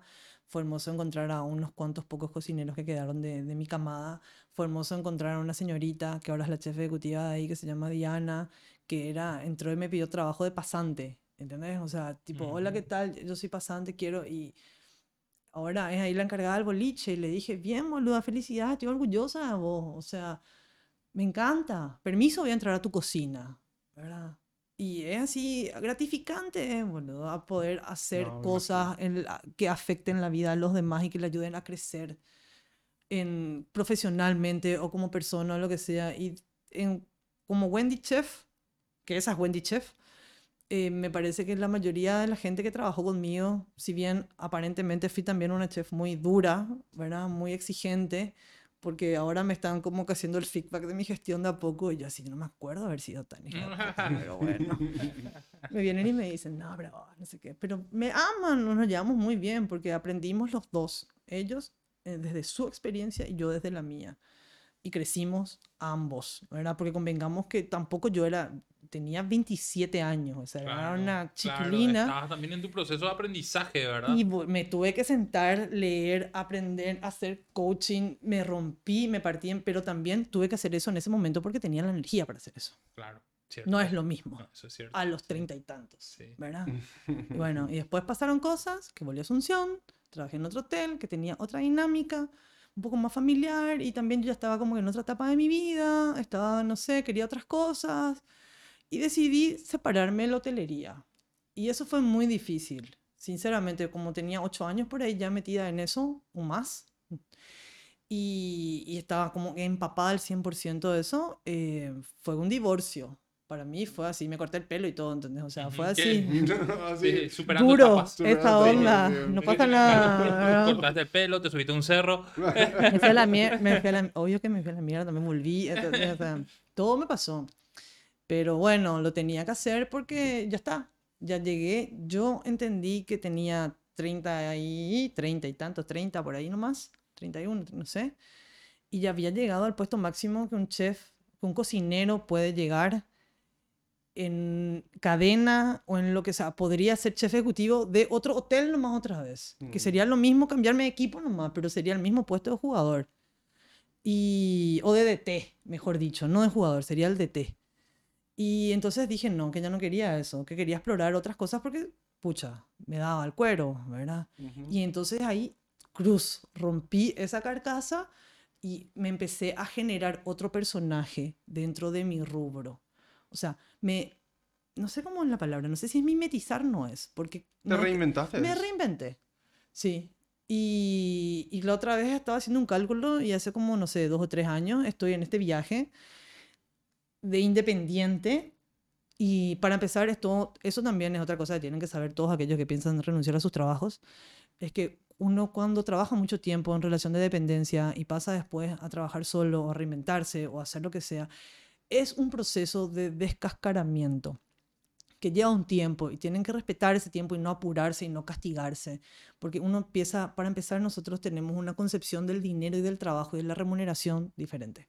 Entonces cuando vos todos los meses cobras tu sueldito, pa, pa, pa, pa, y vos tu sueldito, pa, pa, pa, pa, y después un día no tenés sueldito a fin de mes, ¿entendés? Y vos tenés que hacer tu sueldito, y entonces haces una vez la mitad, a veces haces un cuarto, entonces es el manejo del dinero y cómo generar el dinero es todo un tema que uno aprende.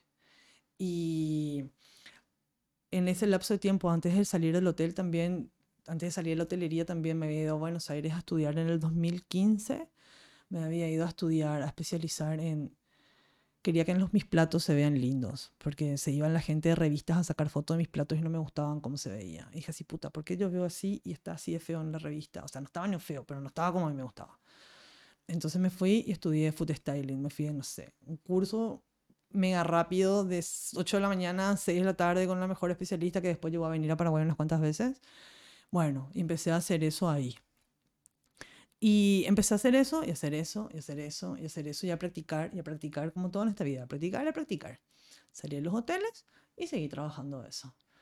Y después me empezaron a llamar productoras, agencias que se dedican a generar publicidad. Wendy, queremos que nos prepares este plato de pasta para esta marca de pasta. Wendy, quiero que me hagas un sándwich que explote, se caiga, se arme, se desarme.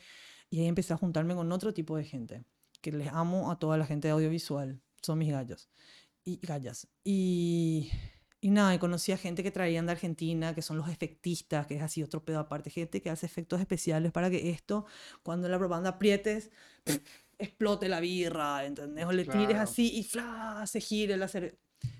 Un viaje sin retorno. Amo esa parte. Bueno, listo. Entonces también empecé a hacer eso. Perdón. Entonces cuando salí del hotel, tenía con qué entretenerme.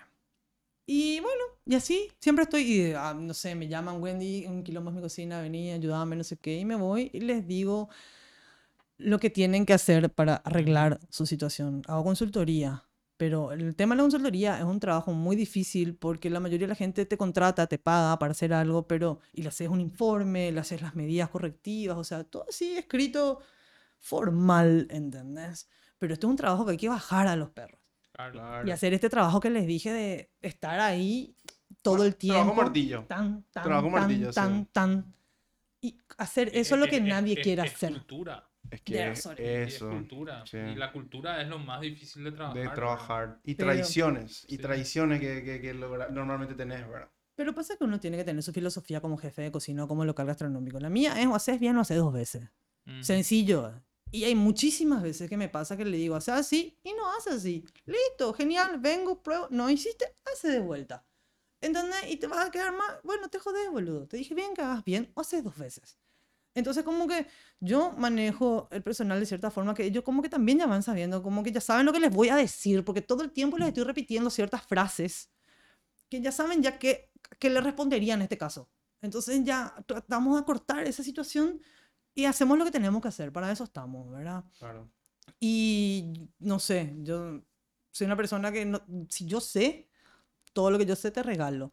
Y hay muchísimas cosas que yo no sé que te voy a preguntar a vos, ¿cómo haces esto? ¿O por qué te salió así? ¿Qué hiciste diferente? O lo que sea, consulto. Ujú.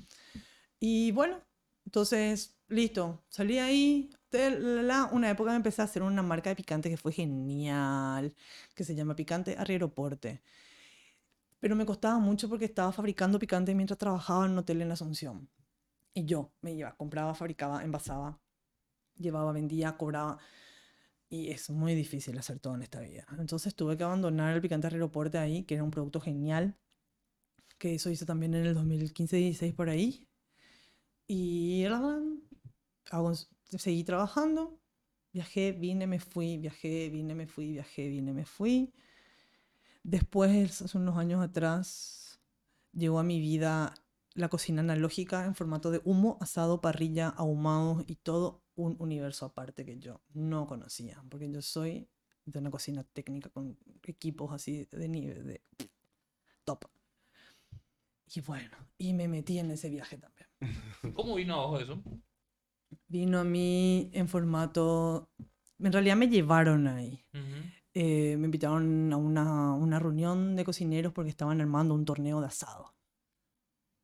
Listo. ¿Con quién estaba? Estaba Leisman Salim, que es así el padre del asado de competencia en Paraguay. Me llevó Fabián Delgado, que es cocinero también, amigo. Y está en lo de Torrijos, fue la reunión. Y bueno, y me llevaron y me presentaron y qué sé yo, y me quedé ahí hablando con los chicos que estaban armando un torneo que se llamaba Tatá, que estaban armando los chicos Panza Aguirre y su pandilla, amigos de la casa también. Y nada, y ahí me convencieron, no sé en qué momento ni cómo fue, de que me llamó la atención porque estaban armando equipos donde iban a haber cocineros, que yo conocía, y asaderos, personajes que hacen asado, o un asadero que vino de México y otro que vino no sé qué. eh, y iban a competir entre ellos. O sea, tipo gente técnica de la cocina así con, con el asadero. Con el asadero O apareció. sea, para, para ver quién lo que es el mejor, ¿verdad? O el, el- o el técnico o el vaqueano, así que huele su carbón a ver si ya está. así. Olvídate, ¿entendés? Una cosa muy rara era. La verdad, bueno. Y yo dije así, Está qué rara esta mezcla que Esas están... son a- las cosas que venden. Qué ¿Viste ra- esos programas que le desafían al chef? Así tipo la señora que trae con su... Le desafía al, al- chef súper reconocido. Bueno, el pedo de esta gente era que iba a hacer... O sea, te cuento, es un paréntesis acá. Existe todo un mundo, había sido, que se dedica a la- al asado. Mm. Al asado y a la barbacoa. Hay asociaciones internacionales que se dedican a armar competencias que tienen estándares de calidad, que tienen reglas, que tienen miles de cosas y que es de barbacoa al estilo Texas, no sé qué, y Mm. otra, bueno, un viaje sin retorno. Hmm. Y ahí me metí. La famosa chuleta de cerdo que Sí. tiene no sé qué, la No, barbacoa y eh, todas eh, esas boludeces. eh, Sí, eh, no, es una, otro, una cosa. es otro viaje y se cosa. trabajan con otros equipos. Sí. Bueno, y ahí entré a trabajar y le conocí a Gonzalo Robles, que es Travel and Grill, que es así un personaje fabuloso, un cocinero genial, que el tipo, él hace todo así con lo que tiene. MacGyver de la onda, ¿entendés lo que te estoy diciendo? De la- si tiene parrilla, y no arma una, inventa una, lo que sea, pero el tipo le entiende al fuego. Ese es. Y al fin y al cabo, es como todo en esta vida, es tiempo y temperatura. Esas son las reglas básicas de la cocina. Entonces vos podés tener un racional, el horno de tu casa, el horno eléctrico, o armarte un horno con ladrillos y no sé qué, pero la onda es manejarle al tiempo y a la temperatura. Eso es lo que aprendí. Y también fue así como descontracturar mi cabeza porque era aprender algo que no estaba.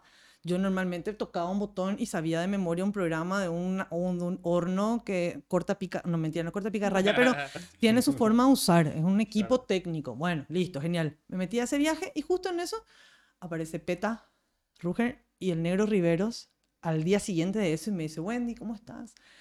Nosotros vamos a participar de un concurso asado, no sé si ya te enteraste, y necesitamos cocineros, chef, técnicos. ¿No te querés unir a nuestro equipo? Y dije así, nada va a ser, yo le acabo de decir al universo, voy a agarrar viaje a lo que venga y estos dos me vienen a invitar un viaje, ¿verdad? tomo viaje y me fui. Y bueno, y ahí empecé a trabajar con, con eso. Y, y fue muy genial. Después me quedé trabajando con Gonzalo, después del torneo empezamos a trabajar juntos.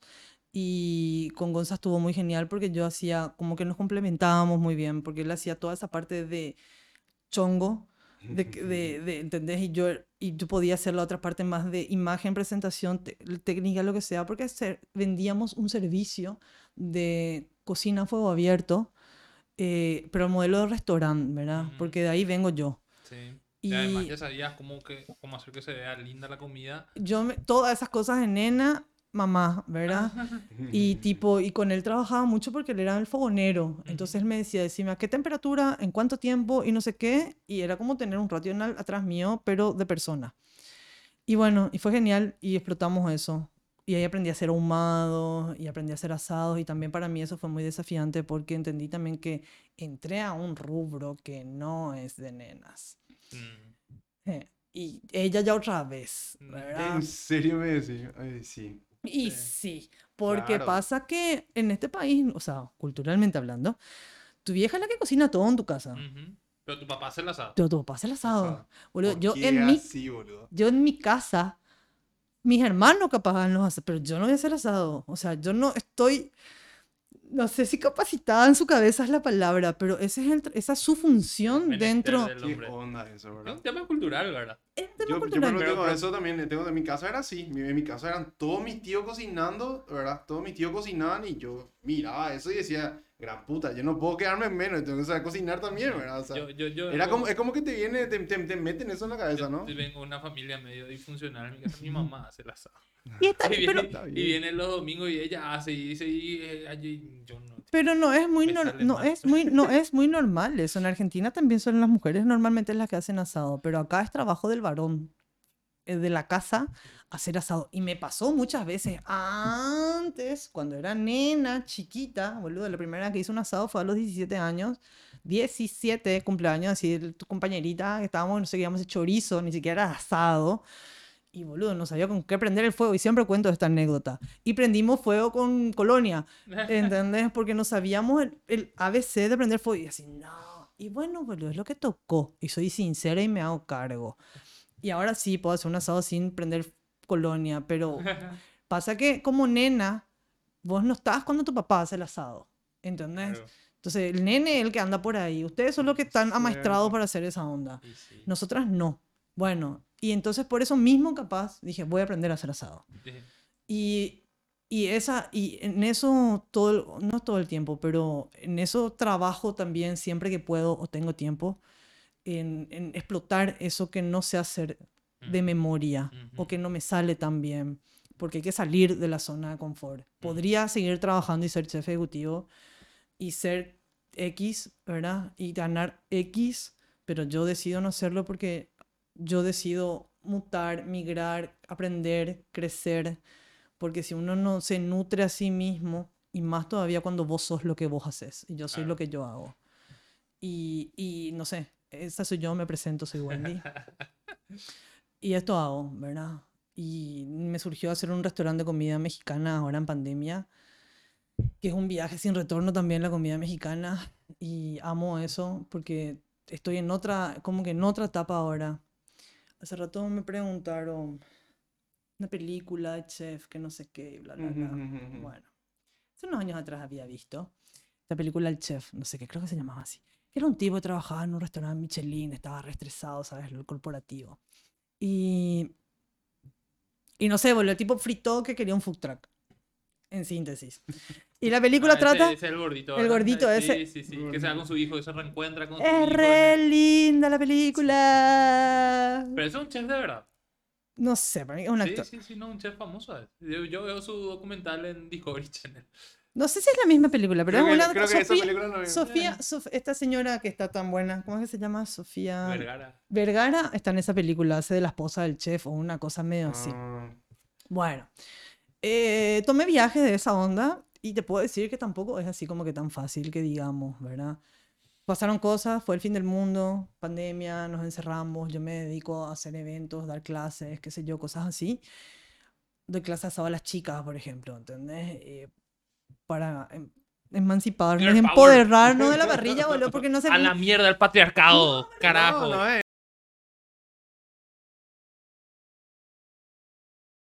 Bueno, Luego de esta pausa comercial. así. vol- volvimos. che, Wendy, bueno, ¿cómo es el tema de tu emprendimiento? Tu emprendimiento comercial. Bueno, yo soy Taco Dealer. Taco Dealer PI en Instagram, todo junto. Ajá. Eh, hago comida tradicional mexicana. eh, street food mexicano, para ser exacto. Mi misión es tratar de recrear la comida mexicana lo más parecido, la experiencia de comer en México lo más parecido como se pueda acá. Ujú. Lo cual conlleva mucho trabajo detrás, que es más que nada la utilización de los chiles y algunos ingredientes específicos para ciertas recetas Sí. eh, que eso es un trabajo en equipo con mis dealers que están en México. Y, y nada, me pasó que viajé y casé que me comí una quesadilla en la calle y entendí que toda la vida nos habían mentido acá. Claro, ¿Entendés? Y totalmente así, diferente. ¿eh? ¿Qué? Esto es una quesadilla, no puede ser, tengo que contarla a todo el mundo. ¿Y qué, qué es? ¿Cuál es la diferencia? Contame. Híjole, para empezar, lo que nosotros acá, toda la comida mexicana que conocemos es un Tex-Mex, yo creo que no muy bien hecho. Eh, hasta que llegó la señora de la mexicana, que es una fábrica de tortillas que está en Cajacupé. No existían las tortillas de maíz mixtamalizado acá. Entonces, la primera diferencia que existe es en la tortilla. Nosotros conocemos las quesadillas y todas las otras cosas que conocemos comida mexicana es en harina. Y los mexicanos comen maíz. Sí, yo vi con que, todo. que la, la- la textura luego es dif- distinto, o sea, desde la imagen es tipo más amarillo, es... Otra cosa es. Ujú. O sea, y en sabor y qué sé yo, es otra cosa también. Entendí también que los chiles no son... Podemos sentarnos un día a hablar comida mexicana, todo lo que quieran, porque es regional, es grande, es diferente, qué sé yo. Entonces, también es entrar y eh, aprender, enseñarle a la gente desde cómo se come un taco, desde la posición del taco, que no es que el taco entra así a la boca, sino que vos tenés que agacharte para comer un taco, porque así funciona, así entra mejor. Y, y que las cosas llevan cilantro, y que las cosas llevan cebolla, y que esto sale con aguacate. Claro. Y, ¿entendés? Entonces, yo hago lo más parecido a lo que se pueda allá, así que traten en lo posible, a menos que sea una situación de vida o muerte o una alergia, de no pedirme sin esto o sin lo otro, porque la verdad es que voy a tratar de no hacerlo, porque les estoy siendo bien sincera. Ese es mi trabajo, o sea, hay muchas veces que, muchísimas veces que nosotros como comensales pensamos que esto no nos va a gustar. Claro. Y fue antes de probar. Si no te gusta, boludo, yo te invito. Claro, Pero- y de repente, mira Anda- ahí cilantro. a- Anda a decirle a mi hija de 6 años eso. Claro. Mi sobrina no comía aguacate, guau, ¿verdad? Eh. ¿Entendés lo que te estoy diciendo? Pero Yo no, le- no, no, no me, no me cae el cilantro, sea, esa onda, eh, yo, bueno, yo soy experto en ese, no, no, mm, no me gusta el cilantro, pero voy a comer, si, me, si, si tiene, voy a comerlo. yo me he cruzado con gente que me dice, yo como sin verdura, y yo así. No, Lo eso, que pasa eso es que- no- Te hablo con una cosa. Las cosas nada es porque sí nomás en esta vida. ¿entendés? O sea, todo domingo tiene un porqué está ahí adentro de eso. Y si tienes cebolla y si tienes cilantro, es porque estás comiendo cerdo frito en grasa. Entonces necesitas algo que te refresque toda esa cantidad, untuosidad de manteca de cerdo que va a entrar a tu boca en este momento. Es necesario. Entiendo. ¿Verdad? Claro. Entonces, las cosas como son. Bueno, yo creo que en este tema de la comida mexicana, seguro vos, así como en los juegos, me dice mi hija, vos sos noob, sos hacker, ¿verdad? Noob es el- la base más baja, el principiante. Para ese outsider que come, no sé, sándwich de mortadela y Amo. asado y milanesa y ese es su menú y quiere probar comida mexicana, ¿cuál es el plato de entrada? O sea, ¿qué vos le decís? Nunca comí comida mexicana, ¿puede ser? ¿Cuál, Claro. cuál, cuál- cuál es el plato de entrada eh, que va a poder tolerar? Así como una cerveza, ¿verdad? De repente, ¿cuál es la entrada de la cerveza? No le haces así, tomate Claro. una IPA. Eh, vas ¿Cómo, a- cómo le llevas a ese...? Yo le llevaría con las carnitas, ¿verdad? ¿Qué es eso? Las carnitas es carnitas de puerco, es chan, te voy a decir así, hablando mal y pronto. Es chancho, cerdo. Los mexicanos comen mucho cerdo. Empecemos, vamos a partir de ahí. Eh, porque la carne, no sé qué onda con la carne vacuna ya. Me pasaron cosas con la carne vacuna en México. Ajá. que no voy a entrar en detalles, pero bueno. Eh, entonces, es cerdo confitado en grasa, en su propia grasa. Confitado quiere decir que es una lenta cocción en grasa, ¿sí? Frito es cuando es una rápida cocción en calor, grasa caliente, y sea aceite o grasa de cerdo o grasa de cha- lo que vos quieras pero entra y sale, frito. Confitado es cuando se cocina en un medio graso, pero la temperatura es diferente. Hace plop, plop, plop, Ah, plop, plop. Entonces cocina a baja temperatura por largo tiempo. Nosotros en Taco Dealer lo que hacemos es confitamos la carne de cerdo, como se hacen las carnitas tradicionales, pero la diferencia entre nuestras carnitas es que nosotros ahumamos en frío las carnes antes. Entonces le damos unas 3 horas de humito a la carnita de chancho y después confitamos por 6 horas por ahí. Entonces nuestras carnitas saben a, a humito rico y se deshacen y se rompen y es así, adictivas son. Eh, entonces, si vos no comiste nunca comida mexicana, te llevaría, o sea, si sos así súper mega, que, que no me vaya a lo dar de comer nada raro en esta vida, te haría una quesadilla, boludo. o sea. pero lo que me pasa con la quesadilla es que yo le hago a las, las quesadillas un asiento de frijol. Poroto. ¿entendés? Y eso ya es así, todo un viaje. Entonces, más básico que eso otra vez, hago un quesataco de carnitas, que eso es lo que le vendo a los niños. Mm. ¿verdad? Porque no tiene verduras, no tiene picante, no tiene poroto, tiene queso y carnitas. Y es así, friendly. Entonces yo creo que ese es el más básico de todos los básicos. Pero sí o sí, tacos, ¿verdad? Todo lo que vaya dentro de una tortilla es un taco. Y se puede hacer taco hasta de un- una sopa, caldo. O sea, se saca lo que está en el caldo y lo mete dentro y es un taco. Entonces, porque te digo, es un viaje. Y, y nada, y eso estoy haciendo ahora está genial. Trabajamos, yo creo que hasta antes de fin de año vamos a seguir trabajando de delivery y carry out nomás así.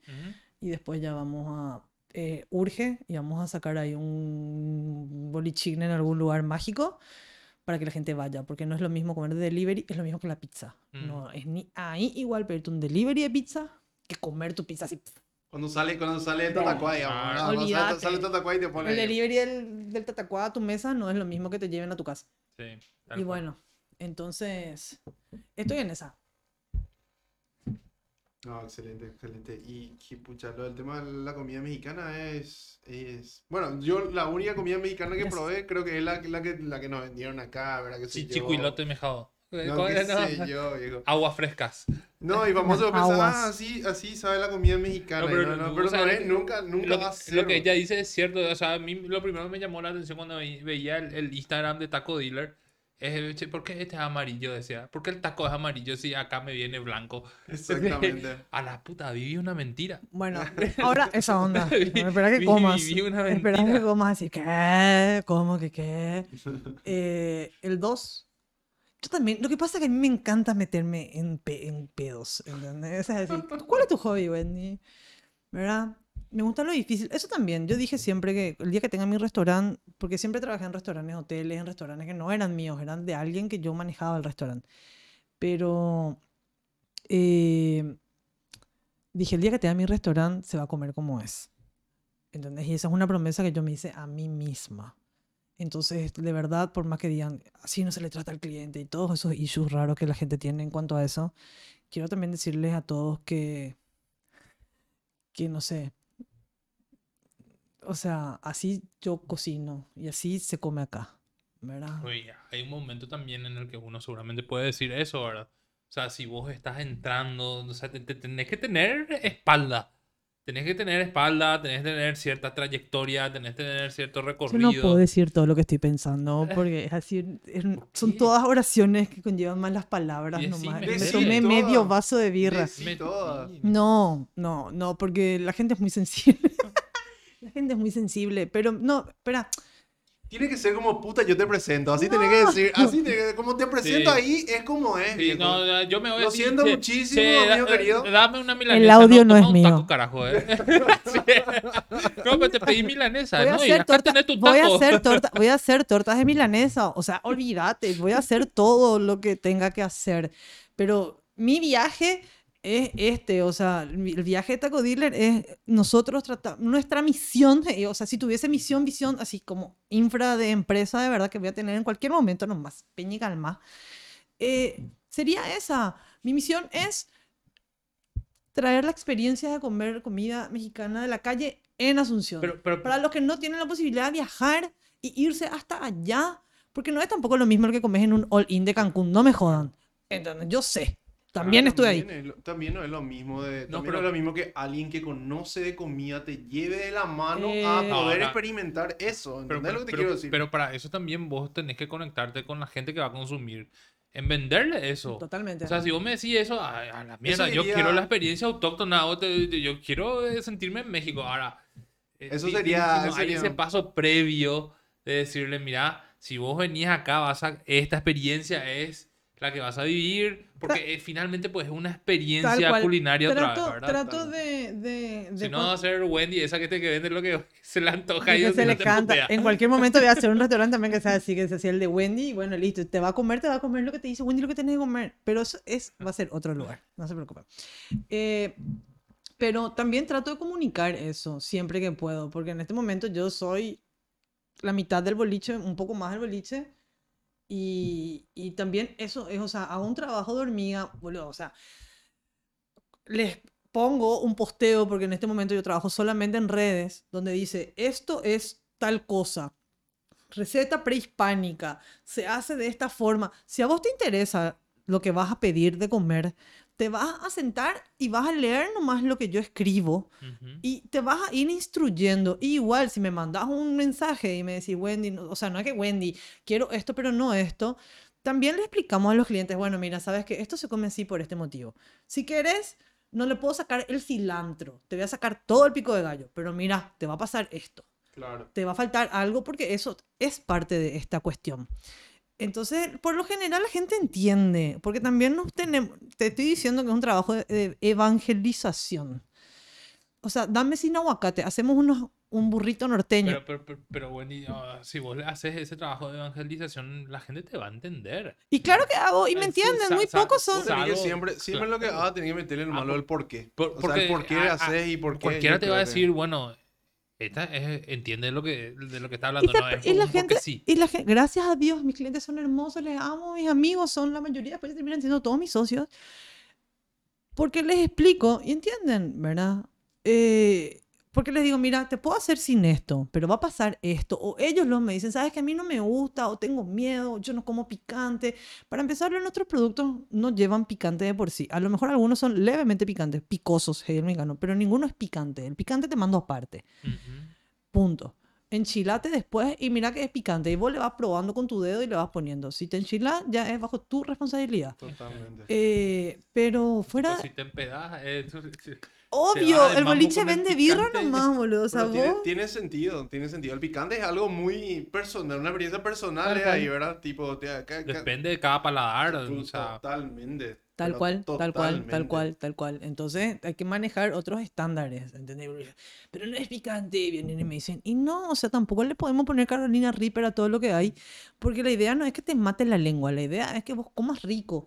Eso nomás es el plan. Que tu panza esté contenta, porque si tu panza está contenta, va a tirar cosas a tu cerebro que va a hacer que vos estés de buen humor y vas a bailar cuando comes, que eso es lo que yo me fijo que la gente hace cuando come, baila, porque miro cuando comen lo que estoy preparando. Y si bailan o hacen "Mm, mm", y se levantan todos los ojitos hacia atrás, a mí me sirve.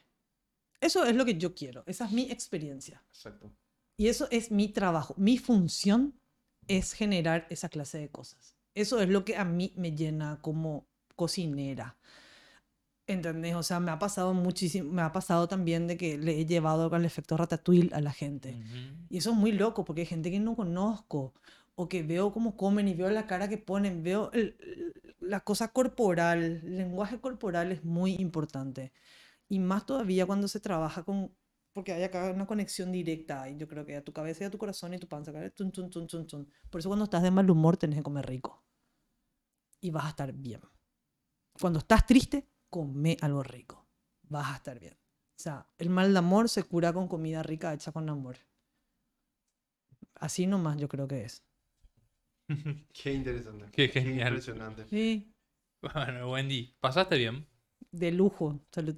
La verdad que, que no es tan complicado este tema del podcast. No me callé nunca, perdón. Flu- fluye. Lo que nos pasa mucho a nosotros cuando le decimos, mira, che, tengo un podcast, me interesa tu historia, es, es- nos dicen, tengo que llevar un PowerPoint. ¿Qué, ¿Cómo lo que es? No hacer No, eso. o sea, y decimos, tranquilo, te vamos a, vos contá tu historia y va a fluir. Así mismo es. Yo me divertí muchísimo, aprendí muchísimo. Tengo, tengo que decir que a medida que te iba escuchando, eh, sien- siento mucho admira, mucha admiración por por el camino que emprendiste, Muchas por, gracias. por las cosas que conseguiste. Realmente no es poco, es bastante. Muchas Y, gracias. y yo creo que mucha gente también se va a inspirar a medida que te va escuchando. Y a lo mejor eh, lo que vos dijiste le va a motivar para dar ese pasito. No sé si a la cocina, quizás sí, pero a otras cosas también, ¿verdad? A la Porque- vida, porque es una cuestión de actitud, Diego, ¿entendés? O sea, yo creo que la onda es tipo, ¿qué es lo peor que te puede pasar, boludo? O sea, lo único que no hay vuelta atrás es la muerte. Ujú. Después todo lo otro podés armar, desarmar, hacer, deshacer. O sea, en el riesgo está la ganancia ahí, ¿verdad?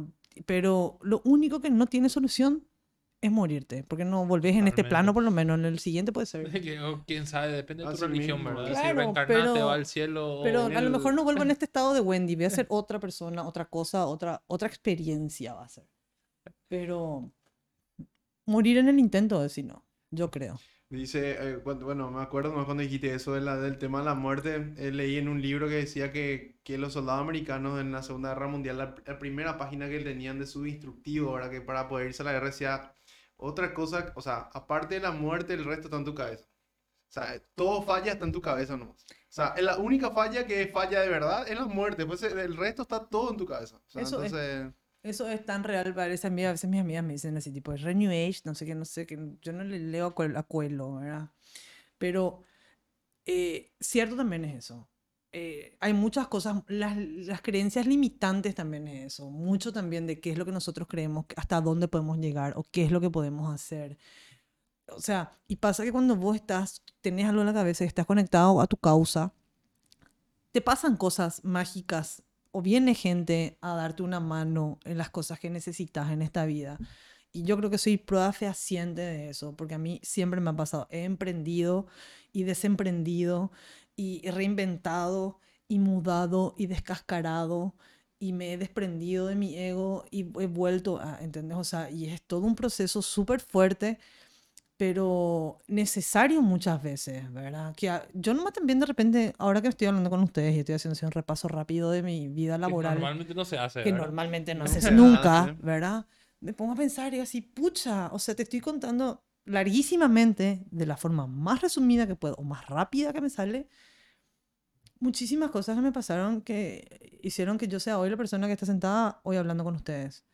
Y, aprendí muchísimo y todos los días aprendo más. Y sé que me falta muchísimo por aprender todavía. Así que si para algo le sirve a alguien de inspiración en alguna mínima cosa, todo es bienvenido. Quiero contarles esta anécdota cortita nomás. El otro día me fui a Ciudad del Este a cocinar, me invitaron, me fui a Ciudad del Este por muchísimo tiempo. Lindo, la cocina, la cena, X, todo bien. Salí a farrear con mis amigos después, obviamente, ¿verdad? Y estaba así bailando en el boliche, no sé, supa caracol, pero estaba bailando, y viene una chiquitita así, y me agarra la cintura, medio, ¿sabes? Veo pedo, yo también, todos estamos en pedo felices, y me dice, boludo, sos Wendy. Sí, le digo, boludo, sos mi ídola, te agradezco muchísimo porque vos hiciste un video, que hiciste un asado, que hiciste una competencia, que no sé qué cosa, y me animaste y me inspiraste y no sé qué, porque ella tenía miedo, y viene me tiró su versión de las cosas. Ujú. Y yo me paré y le escuché y le dije, gracias, boluda, me encanta que, que te hayas animado a hacer un asado tan difícil como el que había hecho en ese video, porque no es fácil. Y nada, me salió, no me salió, me salió, no me salió, le hago, yo ahora soy la que hace el asado cuando me junto con los perros. Qué bien. ¿Entendés? Llega un- Bien ahí la perra, bien por vos, si te sirvió para algo, bien por vos. Sí, pero ese era un señor asado también. Fucking 8 horas de ¿Qué? cocción o 8, algo. 12, no sé, boludo, por ahí de porque no es un asado, ese era un ahumado. Sí. ¿entendés? Otro viaje. Medio Otro día de tu vida para sacar para la, la- hacer, la para, la para, carne, ¿verdad? eso por ejemplo, a mí me dicen los perros, haceme esa costilla, no sé qué. Claro. Nadie quiere esperar lo que hace, lo que se tarda imagínate hacer es. eso. Yo vi uno en. YouTube que era 6 horas, fue lo máximo que me, me un, animé, un boludo. brisket está en 12, bien hecho, ¿entendés? Madre. Y los perros quieren una... No me llames luego. no quiero saber. Hacer No un quiero poco de saber ese asado, pero en 45 minutos. esa onda. Lee, estamos a comer. No. Yo estoy, pero no me pidas. No, claro. Magia. Che, nosotros siempre cerramos una pregunta a, a- a los invitados.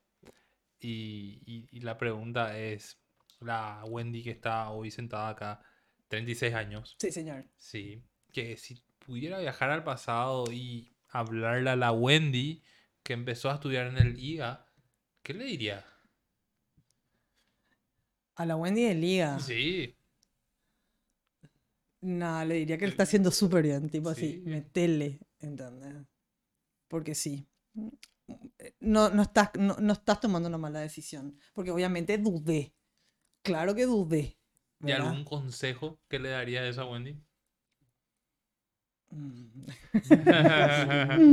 Yo creo que mis consejos serían más así de, creo que de mi vida privada que de mi vida profesional. Ajá. O sea, mi vida profesional siempre traté de tomar así, de pensar de todos los lados, de las formas posibles, todas las hipótesis, todo. O sea, me porté, siempre traté de portarme muy bien. Siempre me porté muy bien. Eh, siempre cuidé mucho eso, porque respeto mucho mi trabajo, porque sé el esfuerzo que me llevó todo lo que hice y todo lo que hago todo el tiempo.